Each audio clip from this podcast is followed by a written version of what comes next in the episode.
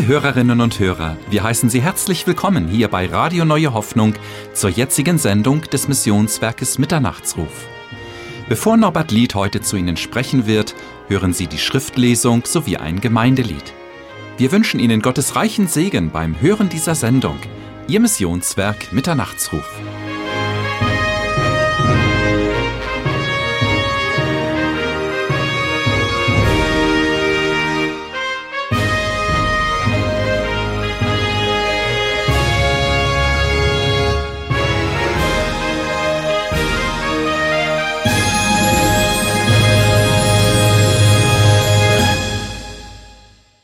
Im Blick auf die Botschaft, die uns Norbert Lied auszurichten hat, wollen wir die ersten zehn Verse vernehmen, und zwar aus dem Buche Ruth.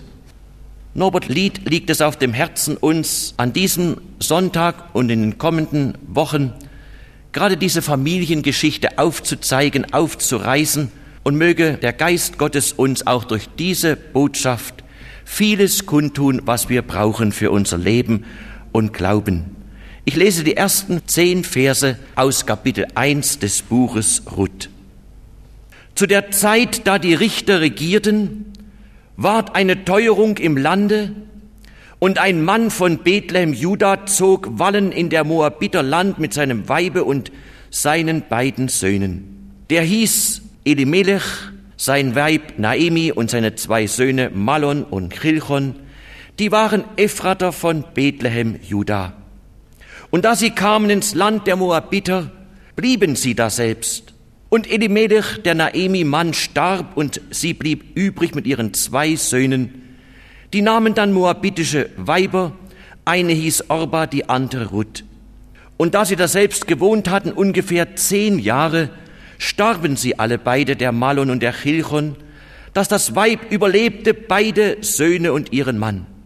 Da machte sie sich auf mit ihren zwei Schwiegertöchtern und zog wieder aus der Moabiter Land, denn sie hatte erfahren im Moabiter Lande, dass der Herr sein Volk hatte heimgesucht und ihnen Brot gegeben und ging aus von dem Ort, da sie gewesen war und ihre beiden Schwiegertöchter mit ihr.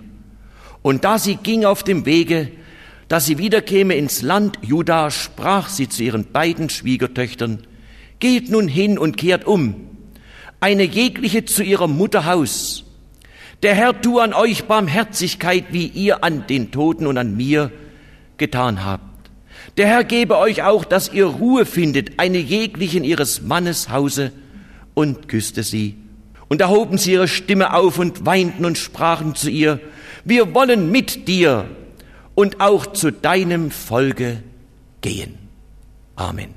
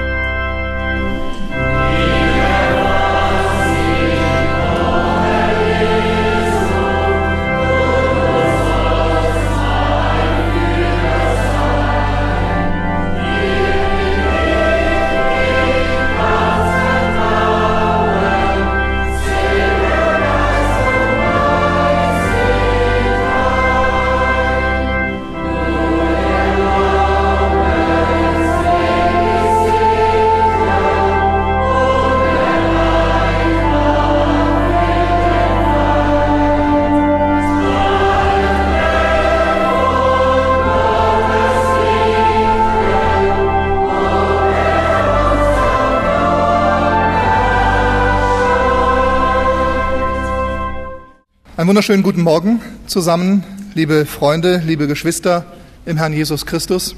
Wir freuen uns über diese Gemeinschaft heute Morgen im Gottesdienst.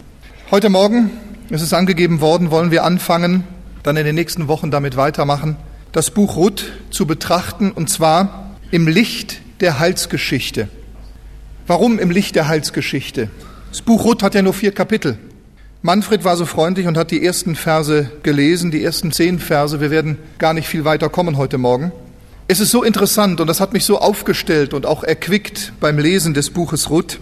Im Buche Ruth und in ihrer ganzen Geschichte wird uns nämlich, und das ist das Faszinierende, komprimiert in nur vier Kapiteln die ganze Heilsgeschichte Gottes mit Israel und mit der Gemeinde vor Augen gestellt. In nur vier Kapiteln sehen Sie die ganze lange, ich sage einmal heute, 4000-jährige Geschichte Israels und die bereits 2000-jährige Geschichte der Gemeinde Jesu. Und da muss ich sagen, da sehen wir einmal mehr, dass die Bibel eben ein Ganzes ist und dass die ganze Bibel nur einen einzigen Autor haben kann und niemals von Menschenhand geschrieben ist, sondern vom Heiligen Geist Gottes inspiriert, der es fertig bringt, in vier Kapiteln des Alten Testamentes ungefähr 1300 Jahre vor Christus schon die ganze Geschichte Israels niederzuschreiben, zu komprimieren und auch die Geschichte der Gemeinde. Ich finde das ein herrliches Reden Gottes und das hat mich so erquickt. Alleine schon diese Tatsache, wie groß Gott ist, wie gewaltig es ist. an ihn muss man doch glauben. Gott redet, Gott redet auch in unseren Tagen. Gott macht Geschichte und er schreibt seine Geschichte nieder und seine Geschichte erfüllt sich. Es werden uns im Buche Ruth neun Personen vorgestellt. Neun Personen. Da haben wir zunächst einmal den Elimelech, der Mann der Naemi, ein Jude aus Bethlehem. Sein Name heißt übersetzt in unsere Sprache, mein Gott ist König. Elimelech. Dann seine Frau Naemi oder Naomi heißt die Liebliche. Diese beiden hatten zwei Söhne. Der eine Sohn heißt Machlon, das bedeutet in unsere Sprache übersetzt Krankheit. Der andere Sohn heißt Kilion, je nach Übersetzung, dessen Name bedeutet Hinfälligkeit oder Verschmachten oder Vertilgen. Dann hatten diese beiden Söhne geheiratet. Die eine Schwiegertochter also von Elimelech und von Naomi hieß Orpa. Orpa bedeutet in unsere Sprache übersetzt die Widerspenstige. Gibt es die auch in unserer Gemeinde? Die Nackenzeigende. Orpa. Und dann gibt es die Ruth. Das ist ja die, die Hauptfigur im Buche dieser Geschichte Ruth. Und sie heißt Gefährtin, Freundschaft, Labung, Erquickung. Ist ja ein moabitischer Name. Man hat es da nicht ganz leicht mit der Übersetzung. Dann gibt es einen ganz hervorragenden Mann, auch in dieser Geschichte namens Boas. Er war der Löser bzw. der Erlöser von Ruth und von Naomi, der große Landbesitzer und er heißt Munterkeit, Herr der Stärke, Lebendigkeit. Wie gesagt, er war der Löser von Naomi und Ruth. Und dann gab es noch einen Blutsverwandten, dessen Name nicht geschrieben steht. Da heißt es einfach nur dieser Blutsverwandte. Da gibt es keinen Namen. Und zum Schluss Sie kennen ja das wunderbare Happy End im Buche Ruth. Boas und äh, Ruth haben zueinander gefunden, auf wunderbare Weise. Ah, das ist so erquickend. Und dann haben die ein Kindchen bekommen, ein Baby, Obed. Und dieser Obed war dann nachher der Großvater oder der Urgroßvater von David, von dem König David. So ging also die Segenslinie weiter. Noch einmal zurück. In, in der Geschichte dieser Personen, es sind nur neun Personen in vier Kapiteln, zeigt uns der Herr die Heilsgeschichte mit Israel von ihrem Fall bis zu ihrer Wiederherstellung. Und ich möchte schlicht und einfach, wenn ich schon das Ziel heute Morgen erreiche, bin ich schon glücklich, dass wir darüber staunen. Dass wir darüber staunen, was das für ein Gott sein muss, der die ganze Bibel inspiriert hat, die ganze Bibel, tausende von Seiten. Und der die ganze Geschichte, die damals noch in der Zukunft lag, bereits versteckt durch den inspirierten Heiligen Geist Gottes in vier Kapiteln niederschreibt. Darüber möchte ich gerne, dass Sie mit mir staunen. Denn ich denke, dass der Herr dadurch auch zu uns ganz persönlich reden will. Das ist ja, die Bibel ist ja das Buch Gottes an uns Menschen, nicht wahr? Die Bibel ist ja der Liebesbrief Gottes an uns Menschen. Er will ja, dass wir ihm vertrauen. Er will ja, dass wir ihm glauben. Er ist ja lebendig, dieser Gott, der Geschichte macht. Er redet zu uns und wir sehen, dass wir es tatsächlich mit einem herrlichen Gott zu tun haben, der Geschichte, Heilsgeschichte macht. Es ist ein lebendiger Gott Himmels und der Erde, vor dem einmal jeder Mensch stehen wird und sich jeder Mensch verantworten muss. Diese Tage, meine Frau ist leider zurzeit nicht da und da muss ich mal mit dem Hund Gassi gehen das liegt mir überhaupt nicht. Und dann einen Abend, dann bin ich mit ihm noch rausgegangen und da war so ein sternenklarer Himmel und dann habe ich einfach mal stillgestanden und nur zum Himmel geguckt. Und da merkt man, Gott redet. Das müssen Sie mal machen. Gehen Sie mal einen Abend, wenn sternenklar ist, gehen Sie mal auf irgendeine Wiese, mit oder ohne Hund. und gucken Sie gen Himmel. Und da sehen Sie, Gott redet. Und das hat mich so beeindruckt, ich weiß auch nicht, das hat mich so beeindruckt. Und da habe ich gedacht, Gott, warum leben so viele Menschen an dir vorbei? Gott redet durch die Sterne, wissen Sie, es erklärt uns auch die Bibel, ja? Gott redet, nicht hörbar und doch hörbar und sichtbar durch das Erschaffene. Das ganze Universum, das hat er gemacht, Milliarden Kilometer von uns entfernt, Planeten, Millionenmal größer als die Erde, hat er alles gemacht. Gott redet. Wunderbar. Aber versuchen wir nun einzusteigen hier in dieser Geschichte. Zuerst einmal sehen wir prophetisch beleuchtet, finde ich, der Fall und die Zerstreuung des Volkes Israel, und zwar in der Person Elimelech. Da wird das vorgeschattet. Wir haben ja gelesen in Vers 1, ich wiederhole das nochmal, und es geschah in den Tagen, Ruth ist ja eine Geschichte, damit hat Gott ja Sinn und Zweck, damit will er ja etwas aufzeigen. Und es geschah in den Tagen, als die Richter richteten, da entstand eine Hungersnot im Land.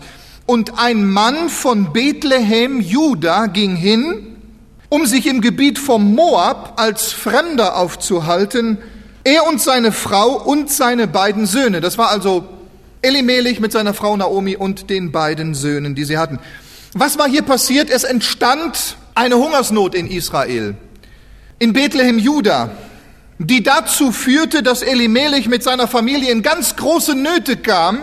Sie hatten anscheinend nichts mehr zu essen und jetzt sind sie aus ihrem Land raus. Sie haben die Flucht ergriffen und sie sind nach Moab, das ist das heute, heutige Jordanien, und haben dort eben etwas Essbares gesucht und haben sich dort niedergelassen, wahrscheinlich über viele, viele Jahre.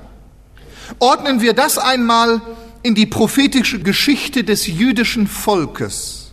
Liebe Geschwister, hier ist etwas passiert, was wir heute während zwei Jahrtausenden in der Geschichte Israels erlebt haben, was Geschichte geschrieben worden ist. Bethlehem ist ja das Brothaus. Sie wissen, dass Bethlehem ins Deutsche übersetzt Brothaus heißt. Es war aber kein Brot mehr in Bethlehem und aufgrund dessen mussten Elimelech und seine Frau, seine Familie, diese jüdische Familie, sie mussten in die Zerstreuung. Und ich frage mich gerade zu Beginn, ich frage mich, ob das wohl Zufall ist, dass diese Geschichte hier ausgerechnet sich in Bethlehem zutrug und durch den Heiligen Geist niedergeschrieben worden ist, oder ob das gottgewollte Geschichte ist. Was meinen Sie? Bethlehem ist ja für jeden Menschen ein Begriff, nicht wahr? Können Sie mal am Bahnhof gehen nach Zürich. Können Sie fragen, was verstehen Sie unter Bethlehem? Was ist Bethlehem? Kennen Sie den Ort? Bethlehem ist, ich glaube, nicht mal so groß wie Russikon, ne? Oder Pfeffikon. Viel weniger Einwohner, nehme ich mal an. Damals, zu der Zeit Jesu und davor, das war ein Kaff. Kannte keiner. Und die ganze Welt kennt Bethlehem. Sie müssen einfach sagen, kennen Sie Bethlehem? Wissen Sie, was da passiert ist? Weiß jeder Mensch Bescheid. Interessant, ne? In Bethlehem, in, in, in diesem Brothaus, ist Jesus Christus geboren. Und Jesus Christus ist ja das Brot des Lebens.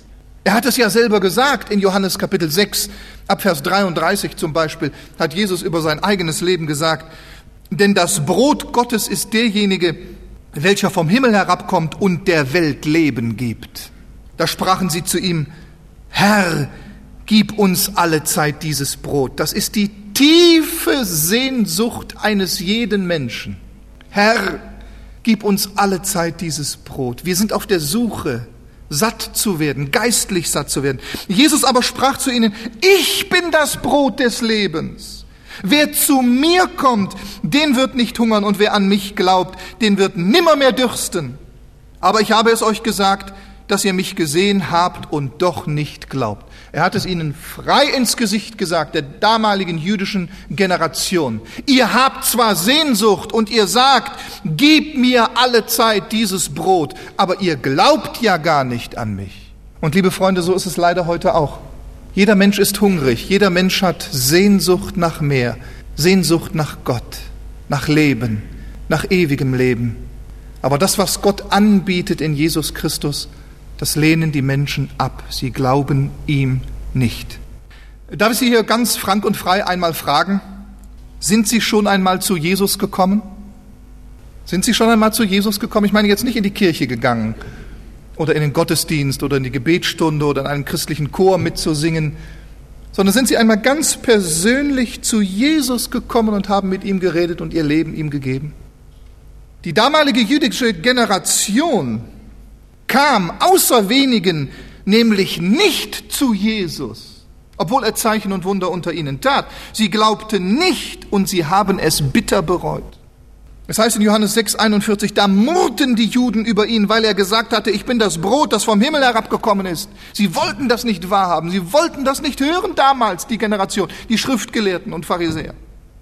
Und da kam es in der Geschichte Israels zu dem Tag, wo was passierte? Wo Jesus Christus sein Volk verlassen hat wo das Brot des Lebens, das in Bethlehem geboren war und die damalige Generation nicht an ihn glaubte und ihn verwarf, hat er Israel verlassen. Warum? Um nun den Nationenvölkern das Brot des Lebens zu werden. Uns hier in der Schweiz und in Deutschland, Europa, Amerika, überall. Fünf Kontinente um den Nationenvölkern das Brot des Lebens zu werden.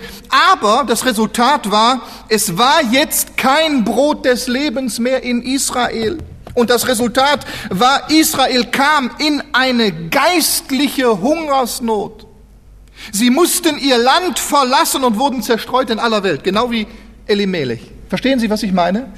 Das wird hier vorgeschattet. Es war kein Brot in Bethlehem und diese jüdische Familie musste raus aus Israel, weg aus Israel, wurde zerstreut. Sie mussten in dieses heidnische Land Moab und dort suchten sie zu essen, aber sie wurden nicht satt. Sie blieben ruhelos. Sie mussten bitteres Leid erleben. Sie starben sogar zum größten Teil dort in Moab. Das ist die Geschichte Israels. Es ist die Geschichte Israels. Bethlehem bei Jerusalem, das Brothaus, war damit zum Nothaus geworden. Das wird uns in der Geschichte Elimelechs und seiner Familie vorgeschattet. Das ist das, was Israel erlebt hat. Jesus kam als Brot des Lebens nach Israel. Sie haben nicht an ihn geglaubt. Er hat Israel verlassen. Er kam zu uns Nationenvölker. Gott sei gedankt, dass es so kommen musste. Israel kam in eine Hungersnot. Sie wurden zerstreut in alle Welt. In alle Welt. Über Jahrhunderte, Jahrtausende waren sie unter den Nationen, unter den Heiden und haben gelitten und sind gestorben. Halten wir bitte hier mal einen Moment inne, ganz bewusst, weil es mir so auf dem Herzen liegt, ehrlich so auf dem Herzen liegt. Sehen Sie, der größte Teil unserer Menschheit lebt in einer geistlichen Hungersnot, weil sie Jesus nicht haben. Überall begegnen uns Menschen, die an Seele und Leib verkümmern und verschmachten. Ob das Menschen sind in den Chefetagen oder auf der Straße oder in der Fabrik. Ob das Filmschauspieler sind oder einfache Arbeiter und Hausfrauen. Ob das in Königspalästen ist oder ob das Landarbeiter sind. Überall leben die Menschen in einer geistlichen Hungersnot. Heute vielleicht mehr denn je zuvor. Wer Jesus Christus nicht hat, und vielleicht darf ich ja den ein oder anderen ansprechen. Wer Jesus Christus nicht hat, lebt in einer geistlichen Hungersnot, wo er bei all seinem Suchen nirgends satt wird. Es bleibt eine ungestillte Sehnsucht, die durch nichts Erschaffenes gestillt werden kann. Jesus sagt in Johannes 6, 47, Wahrlich, wahrlich, ich sage euch, wer an mich glaubt, hat ewiges Leben. Ich bin das Brot des Lebens. Das ist die Aussage Christus. Da gibt es nichts anderes nebenher. Es gibt heute Menschen, die sagen, letztlich führen alle Wege zu Gott, ob das der Islam ist, ob das der Buddhismus ist, das ist nicht wahr. Wissen Sie, dann wäre, dann würde ich, wenn das so wäre, könnte ich Gott nicht mehr glauben. Könnte ich Gott gar nicht mehr glauben. Gott kann sich doch nicht widersprechen. Er kann doch nicht uns die Bibel geben und uns sagen, dass Jesus Christus der einzige Weg ist und der fleischgewordene Sohn Gottes und Gott selber. Und im Koran sagt er genau das Gegenteil. Ist das möglich? Und der Buddhismus braucht überhaupt keinen Gott. Die sagen, ja, du kannst schon irgendwie durch dein vernünftiges, gutes, moralisch hochgestelltes Leben wirst du irgendwie reinkarniert und dann wirst du eine höher gestellte Persönlichkeit und so weiter, bist du, entweder wirst du zur Mücke, Mücke oder zum Elefanten oder, oder zu was weiß ich, oder zu einem König im kommenden Leben.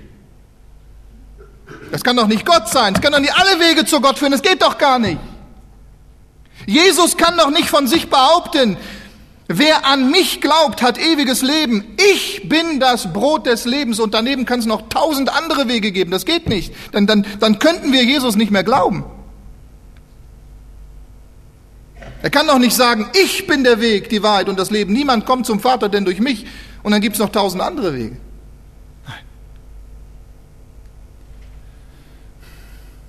Jesus sagte das auch der, der Samariterin am, am Jakobsbrunnen, als er ihr begegnete. Jesus antwortete und sprach zu ihr, wer von diesem Wasser trinkt, also von den menschlichen Bächen und das, was die Menschen bringen, viele Wasser, viele Religionen, viele Möglichkeiten, wer von diesem Wasser trinkt, den wird wieder dürsten, sagt er. Wer aber von dem Wasser trinken wird, das ich ihm gebe, der wird ewiglich nicht dürsten, sondern das Wasser, das ich ihm geben werde, das wird in ihn ein Brunnen des Wassers werden, das in das ewige Leben quält. Ewig leben. Einmal im Himmel sein, bei Jesus, das wird nicht langweilig, das wird schön. Da sitzen wir nicht auf einer Wolke und singen Halleluja mit einer Geige oder so oder mit einer Harfe. Ich glaube, das würde ich auch im Himmel nicht lernen. Das wird herrlich. Die Ewigkeit reicht nicht aus dass Gott uns immer etwas Neues offenbart. Kürzlich sagte mir meine Tochter, als ich sie abends zu Bett brachte, die Jüngste sagte, Papa, ich freue mich auf den Himmel. Weißt du warum? Ich sage, nee, weil wir uns dann nicht mehr streiten und ihr uns den Hintern nicht mehr vollhaut. naja, ob das das richtige Motiv ist? Sehen Sie, das, was der Mensch braucht, ist einen lebendigen Glauben an Jesus, ist das zu ihm kommen und satt werden. Kommet her zu mir, hat er gesagt. Wo ein Mensch nicht ganz bewusst und entschieden zu Jesus kommt, da bleibt seine Seele immer hungrig bis ins Grab. Er wird die eigentliche Erfüllung seines Lebens verpassen. Klaus Vollmer ist mir persönlich ein ganz lieber Evangelist in Deutschland und der hat einmal Folgendes gesagt. Wenn ich erst einmal in die Schule komme, dann kamen wir in die Schule und wir merkten, das ist auch nicht das Wahre. Wenn ich nur wieder aus der Schule heraus bin, dann, dann haben wir uns ausgestreckt nach dem ersten Geld. Wenn ich erstmal verdiene, dann, wenn ich erstmal mein Mädel habe, dann, das ist genau das Leben. Wenn ich erstmal meinen Freund habe, dann, wenn wir erstmal verlobt sind, oh, dann. Wenn wir erstmal verheiratet sind und unsere Wohnung haben, dann, wenn wir erstmal unser Haus und unser Auto haben, unser Schwimmbassin, dann, wenn wir unseren Doktorgrad haben, wenn wir erstmal unsere Kinder haben, dann, und wenn wir die da, und wenn die dann in die Schule kommen, dann. Wie lange geht das? Bis 60, 65 Jahre, dann guckt einer den anderen an und sagt, weißt du noch damals, wenn das nicht so unendlich tragisch wäre, könnte man lachen. Dann beginnen die Alten sich an die früheren Zeiten zu erinnern. Das war aber die Zeit, von der sie meinten, sie sei noch nicht das Leben gewesen. Wann haben diese Leute eigentlich gelebt? Wann haben sie die Erfüllung gefunden, um sagen zu können, jetzt lebe ich sinnvoll? Ich bin mit vielen Menschen in Berührung gekommen, auch mit älteren, großartigen. Sie öffneten ihr Inneres, was sehr schwer ist für einen alt gewordenen Menschen, und sagten in einer großen Bitterkeit, war das nun das Leben? War das der ganze Sinn meines Lebens? Friedrich Nietzsche, der große Spötter, der in seinen jungen Jahren religiös gewesen ist, hat gesagt, die Welt ein Tor von tausend Wüsten, stumm und kalt. Wer das verlor, was ich verlor, macht nirgends Halt. Nun steh ich bleich zur Winterwanderschaft verflucht, dem Rauche gleich, der stets nach kälteren Himmeln sucht, weh dem, der keine Heimat hat. Die Bibel drückt das noch besser aus. Die Bibel selbst, Gott selbst sagt das noch eindringlicher. Und zwar in Hiob Kapitel 8 ab Vers 11 sagt Gott, nur wo es sumpfig ist, kann Schilfrohr wachsen, nur wo es Wasser gibt, wächst Riedgras auf. Doch ist das Wasser fort, verdorren sie, ehe man sie schneiden und verwerten kann. Wer Gott vergisst, dem geht es ebenso. Wer ohne Gott lebt, dem bleibt keine Hoffnung. Denn seine Sicherheit gleicht einem Faden und sein Vertrauen einem Spinnnetz. Wenn man sich darauf stützt, dann gibt es nach, hält man sich daran fest, so hält es nicht. Das ist das ganze Leben. Da bauen Menschen sich Existenzen auf, und sie suchen und sie suchen und sie erreichen ein Ziel und innen drin ist die Leere immer noch, der Hunger ist immer noch da nach mehr Brot, nach Sattwerden und der Mensch ist auf der Suche und er sucht andere Ziele und erreicht sie, aber er hält sich daran fest und er zerbricht. Er fällt immer wieder durch, er fällt immer wieder durch, bis, bis er Jesus gefunden hat. Menschen, die Jesus gefunden haben, die sind befriedigt.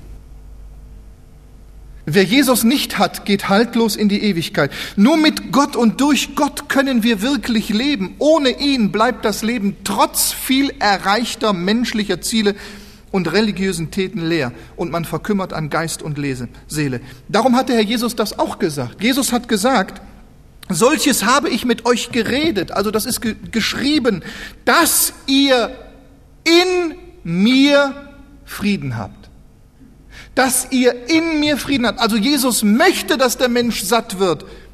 Nur in ihm aber können wir Frieden bekommen. Nur in ihm werden wir satt. Warum nehmen sich sonst so viele Menschen das Leben? André Heller, das war ein, ein, ein Wiener Multimedia-Poet, der hat gesagt in einem Interview, ich will einmal mit Selbstmord aus dem Leben scheiden. Und der Selbstmord wird zu einem Zeitpunkt erfolgen, zu dem andere sagen, was will er denn? Er hat doch alles. Er sollte doch dankbar sein. Das ist ein Beispiel von alles haben und hungrig bleiben, weil Jesus Christus fehlt.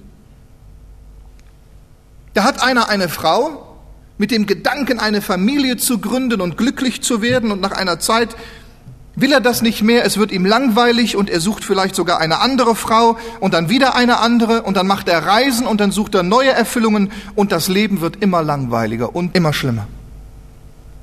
Wer aber einmal zu Jesus Christus gekommen ist, wird satt. Ich bekam gerade diese Tage bekam ich einen Brief von einem jungen Mann, der hat geschrieben, ich war Hooligan, bin durch die Stadien gereicht, ich, ich war bei vielen Länderspielen, wir haben uns nur geschlagen mit der Polizei. Wir sind in einer Kirche eingebrochen. Wir haben geklaut. Wir haben getrunken. Wir haben Rauschgift genommen. Wir haben uns bewusst geprügelt, Menschen verhauen. Jetzt habe ich Jesus gefunden, bin glücklich verheiratet und wir haben eine Tochter von einem Jahr alt. Es kann nur Jesus. Es kann nur Jesus. Ruth wurde bei Boas satt und wir werden das ein andermal noch sehen, heute reicht die Zeit nicht.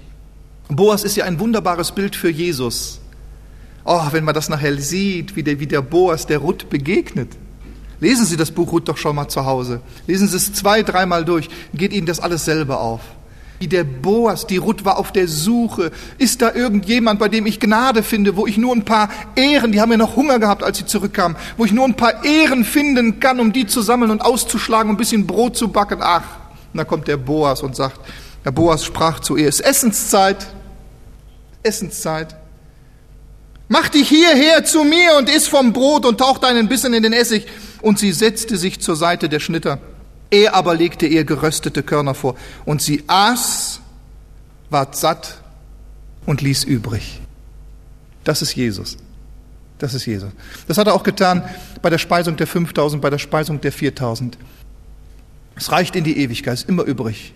Sie aßen, sie wurden satt und es blieb übrig. Das ist ein herrliches Beispiel von einer hungrigen Seele, die zu Jesus findet. Wie viele haben das schon bezeugt aus allen Gesellschaftsschichten? Aber zurück zu unserer Geschichte. Wir haben ja gesagt, Elimelech, also dieser Mann, Hungersnot mit seiner Familie weg in die Zerstreuung nach Moab und da lebten sie nun. Und das heißt, und er ging hin um sich im Gebiet von Moab als Fremder aufzuhalten. Und dieser Satz, dieser Satz versinnbildlicht die ganze große Not und die Tragik und das Leid des jüdischen Volkes außerhalb ihres eigenen Landes Israel in der Zerstreuung. Da ist Israel immer in der Not. Immer. Immer fremd, immer fremd. Er hielt sich als Fremder auf. Israel ist, wenn es nicht zu Hause ist, immer fremd. Mehr als andere ruhelos, ohne Bürgerrecht, heimatlos. Das hat Israel während 1900 Jahren erlebt. Elimelech war im Moabiterland rechtlos. Er wusste nie, wie lange man ihn dulden würde. Außerdem waren die Moabiter Feinde Israels. Israel ist immer in dem Moment, wo sie das Herrschaftsgebiet Gottes verlassen, das heilige Land, sind sie ohne Heimatrecht. Sie sind fremd, sie sind ohne Gott, sie sind verstoßen, sie werden verstoßen, ausgebeutet, sie werden angeklagt, sie werden verfolgt, sie werden getötet, sie bleiben hungrig. Das ist Israel, wenn es nicht in Israel ist. Es ist wie ein Mensch ohne Schatten. Israel ohne eigenes Land ist wie ein Mensch ohne Schatten. Ich habe da gelesen in einem Geschichtsbuch über Israel, da schreibt zum Beispiel jemand, wenn ich daran denke, was man uns angetan hat, wie man uns lehrte, Russland und seine Sprache zu lieben, wie man uns lockte, alles, was russisch ist, in unser Heim einzuführen und wie man uns jetzt ablehnt und verfolgt, dann überkommt mich eine Verzweiflung, auf der es kein Entrinnen gibt.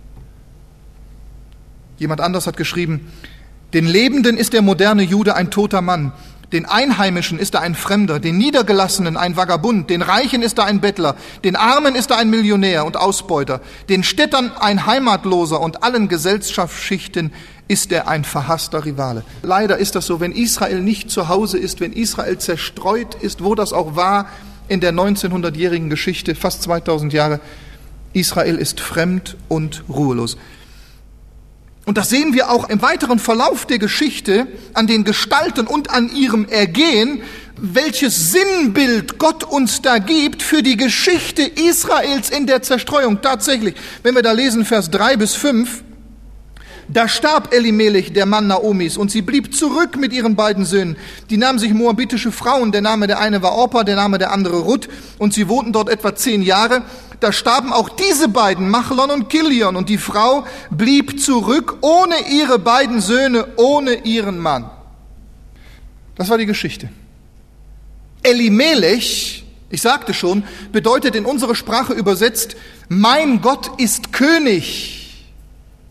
Seine Person deutet auf die ursprüngliche hohe Berufung Israels.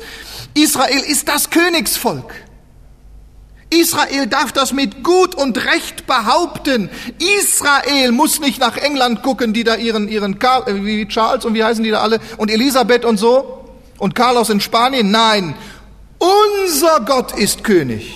Unser Gott ist König, sagt Israel. Es kann nur Israel sprechen.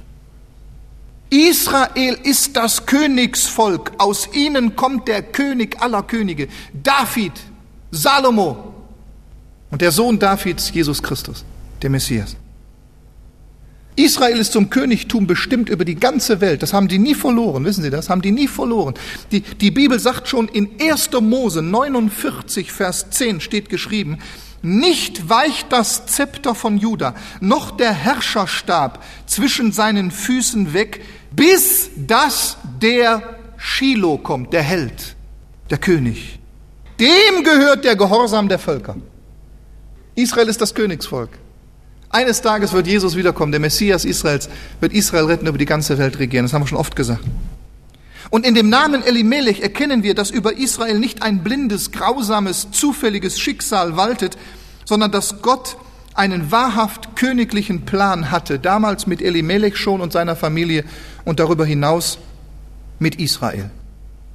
Denn auch und obwohl Elimelech stirbt, so stirbt mit ihm noch lange nicht seine göttliche Berufung. Mein Gott ist König. Das bleibt auf ewig bestehen, auch in Gottes herrlichem Ratschluss mit seinem geliebten Volk Israel. Darum sagt der Apostel Paulus in Römer 11, 29 im Neuen Testament, auch das haben wir schon oft zitiert, bezüglich Israel, sagt er, Gottes Gaben und Berufungen können ihn nicht gereuen. Israel bleibt sein Israel. Jesaja ruft es Jahrhunderte später nach Ruth aus. Denn der Herr ist unser Richter, der Herr ist unser Gesetzgeber, der Herr ist unser König, er wird uns retten. Jesaja 33, 22. Doch sehen wir in dem Tod Elimelechs die bittere Not Israels in der Zerstreuung. Denn in der Zerstreuung ist ein Großteil Israels gestorben, wie Elimelech und seine beiden Söhne. Elimelech wird sozusagen zu einer Person, zu einem Bild für das zerstreute Israel, das über die Jahrhunderte in der Fremde gestorben ist. Über Generationen, Generationen des jüdischen Volkes sind grausam umgekommen durch die Schuld der Völker. So sterben auch seine beiden Söhne, Machlon und Kilion, das zeigt uns die ganze Tragik, nicht wahr? Machlon heißt Krankheit, Kilion heißt Hinfälligkeit. Sie deuten also auf das ganze Schicksal Israels in der Zerstreuung. Die sind in Moab gestorben. So war Israel in der Zerstreuung während 2000 Jahren tatsächlich krank und hinfällig und dem Tod preisgegeben. Und erst jetzt, seit sie 1948 wieder in Israel sind, ist es wieder das lebendige Volk. Ich möchte sagen, das lebendigste Volk dieser Welt. Mit einem kleinen Finger kann man es auf der Landkarte zudecken. Die ganze Welt, vergeht kein Tag, die ganze Welt redet von Israel. Alle Medien. Alles dreht sich um Israel weil Gott seine Heilsgeschichte macht. Und diese Wende, darauf freue ich mich jetzt.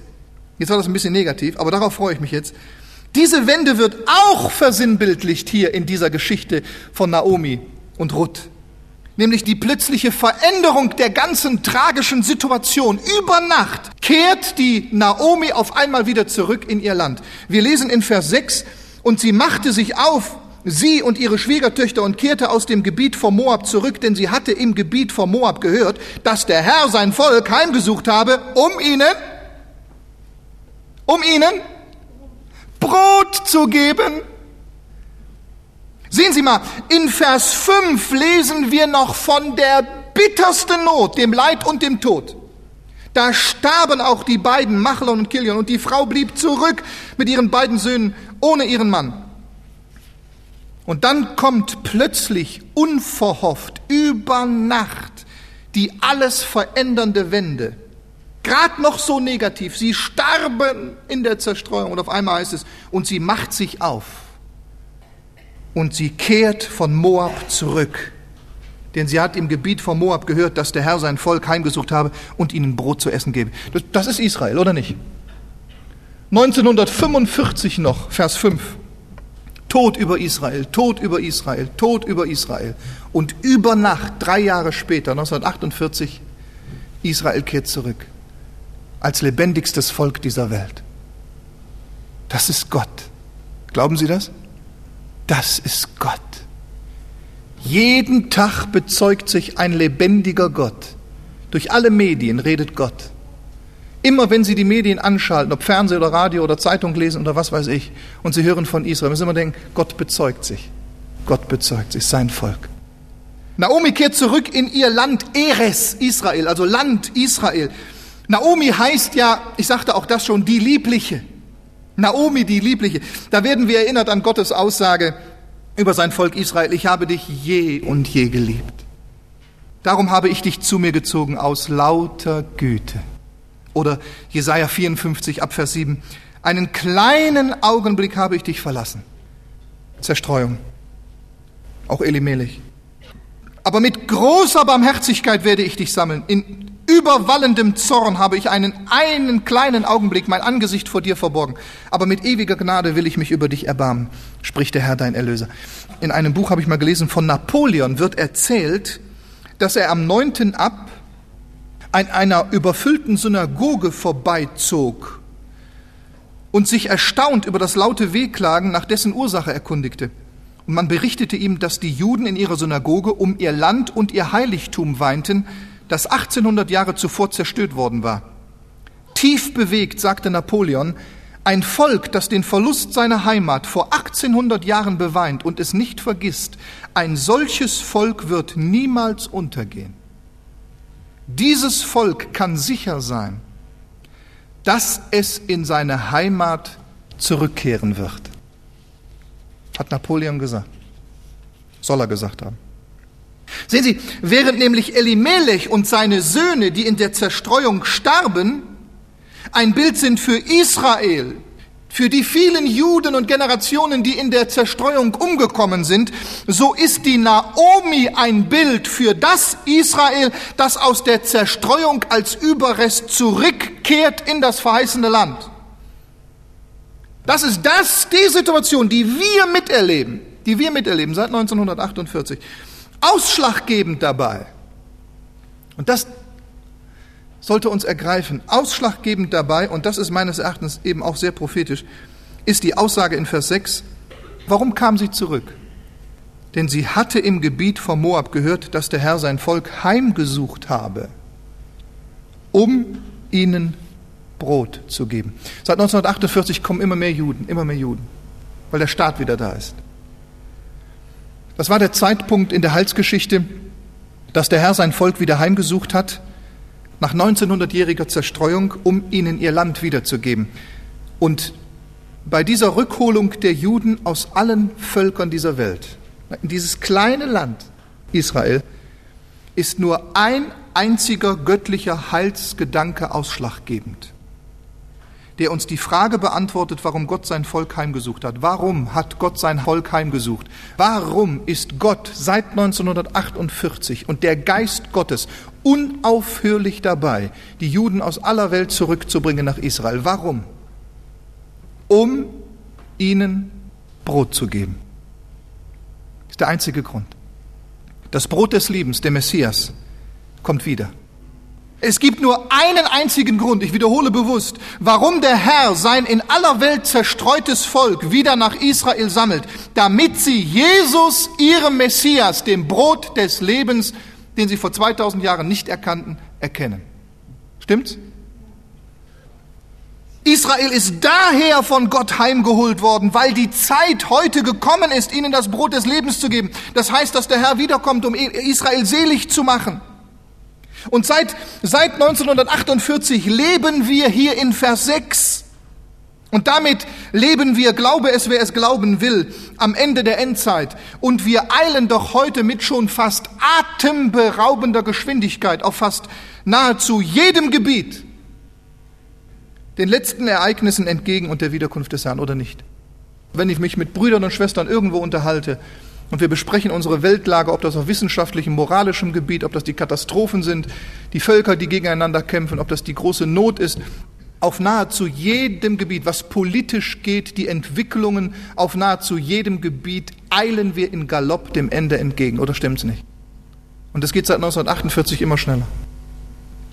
Der jüdische Staat ist gegründet und seitdem kehren Millionen Juden zurück in das Land um nun vorbereitet zu werden, das Brot des Lebens zu empfangen. Das hat der Herr gesagt schon in Hesekiel 36. Ich, zitiere das jetzt aus dem Kopf. Hesekiel 36, 33 bis 38. Da sagt Gott, wenn der Zeitpunkt kommt, wo ich euch eure Sünden vergebe, und das tut er, wenn der Messias kommt, ja?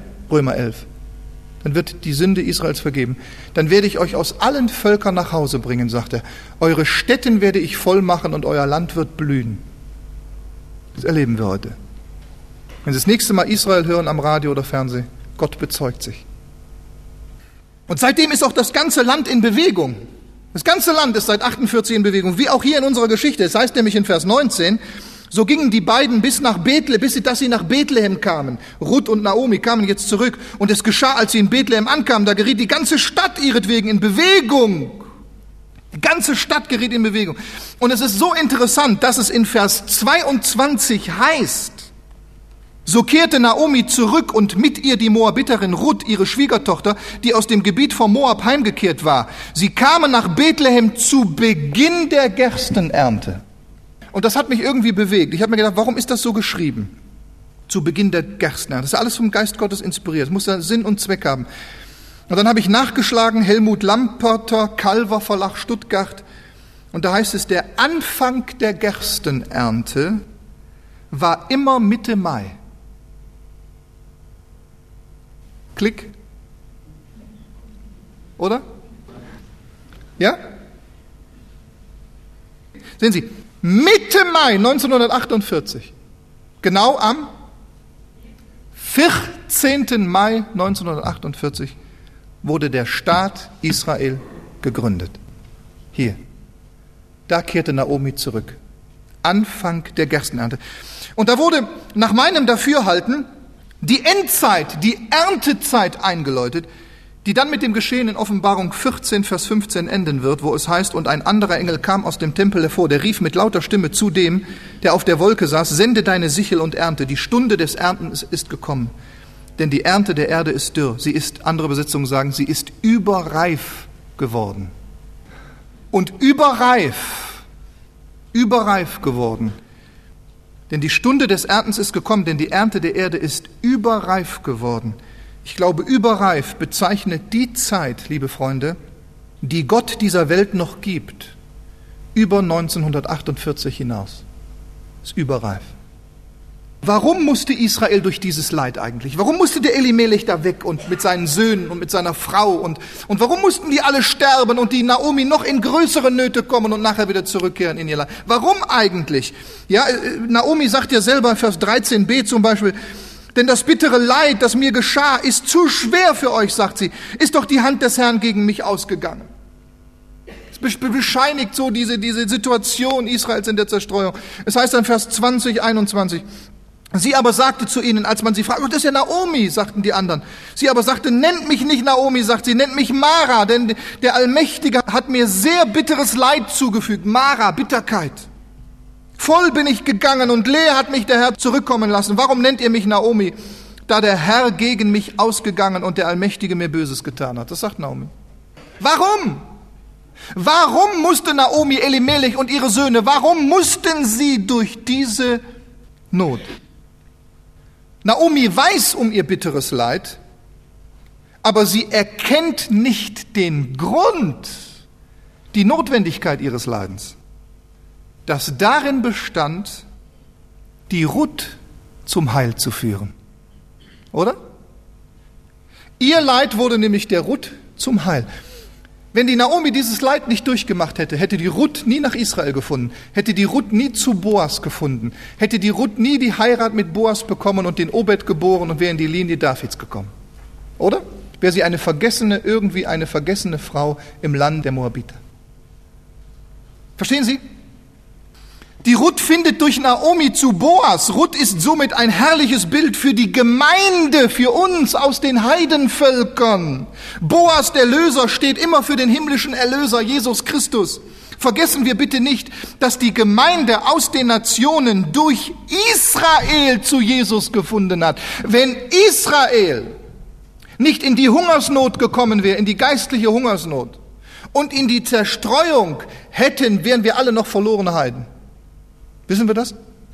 Wären wir alle noch verlorene Heiden, hätten wir nie zu Christus gefunden. Hätte er sein Reich nämlich in Israel aufgerichtet und so weiter.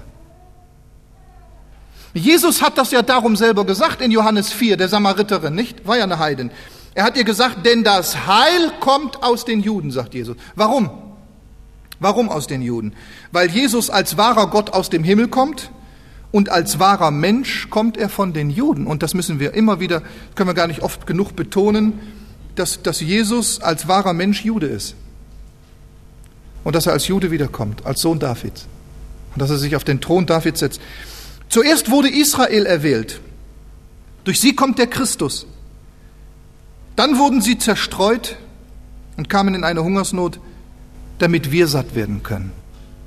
Ihr Leid bedeutet uns Errettung. So heißt es in Römer 11, 12. Wenn aber ihr Fall, ihr Fall, ihre Zerstreuung, ihre Not, der Reichtum der Welt und ihr Verlust der Reichtum der Heiden geworden ist, wie viel mehr ihre Vollzahl? Was meinen Sie, was das wird, wenn, wenn der Messias wiederkommt und Israel ihren Christus erkennt und heil werden? Wenn schon ihr Fall der Reichtum der Welt geworden ist, ihr Verlust der Reichtum der Heiden, wie viel mehr ihre volle Zahl? Was meinen Sie, was das ein Segen wird für die Welt? Wenn Israel Christus erkennt, beten wir für Israel jeden Tag, ja? Jeden Tag. So wollen wir hier den ersten Teil heute Morgen beenden und dann, so der Herr Gnade gibt, bitte beten Sie auch dafür. Nächste Woche weiterfahren, dann mit Orpa und Ruth aber wir wollen uns doch noch die alles entscheidende Notwendigkeit noch einmal stellen, dass es bei Jesus Christus, liebe Freunde, um mehr geht, um viel mehr, nämlich um das Sattwerden unserer Seele. Und dass es notwendig ist, mit Jesus eine ganz persönliche Beziehung zu haben, ganz praktisch zu ihm zu kommen und ihn als das Brot des Lebens aufzunehmen. Ich darf da noch mal lesen, Johannes 6 ab Vers 47, wo der Herr sagt, wahrlich, wahrlich, ich sage euch, wer an mich glaubt, der hat das ewige Leben. Er redet von keinem anderen Weg. Er redet von sich. Wer an mich glaubt, der hat das ewige Leben. Ich bin das Brot des Lebens. Eure Väter haben Manna gegessen in der Wüste und sind gestorben. Dies ist das Brot, das vom Himmel kommt, auf das wer davon isset. Sehen Sie mal, wie Jesus ins Detail geht. Er sagt, ihr müsst mich essen, sagt er. Ihr müsst mich essen, ihr müsst mich aufnehmen. Wer davon isst, nicht sterbe. Ich bin das lebendige Brot vom Himmel gekommen. Wer von diesem Brot essen wird, der wird leben in Ewigkeit. Und das Brot, das ich geben werde, ist mein Fleisch, welches ich geben werde für das Leben der Welt. Ich schließe hier, viele Menschen wissen um Jesus und sie sind religiös. Das waren die Juden damals auch. Sie sind aber noch nie in ihrem Leben zu Jesus gekommen und haben ihn noch nie ganz praktisch in ihr Leben aufgenommen, gegessen.